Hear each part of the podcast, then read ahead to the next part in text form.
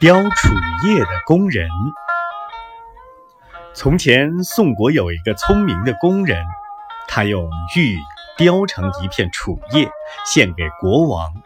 他费了三年的功夫才雕成的，但是雕刻的极精，和真的楚叶竟没有两样。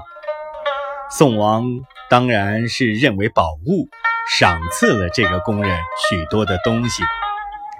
列子听见这件事儿，他说道：“假使天生楚叶三年才能生成一片，那么楚树的叶子岂不是很稀少吗？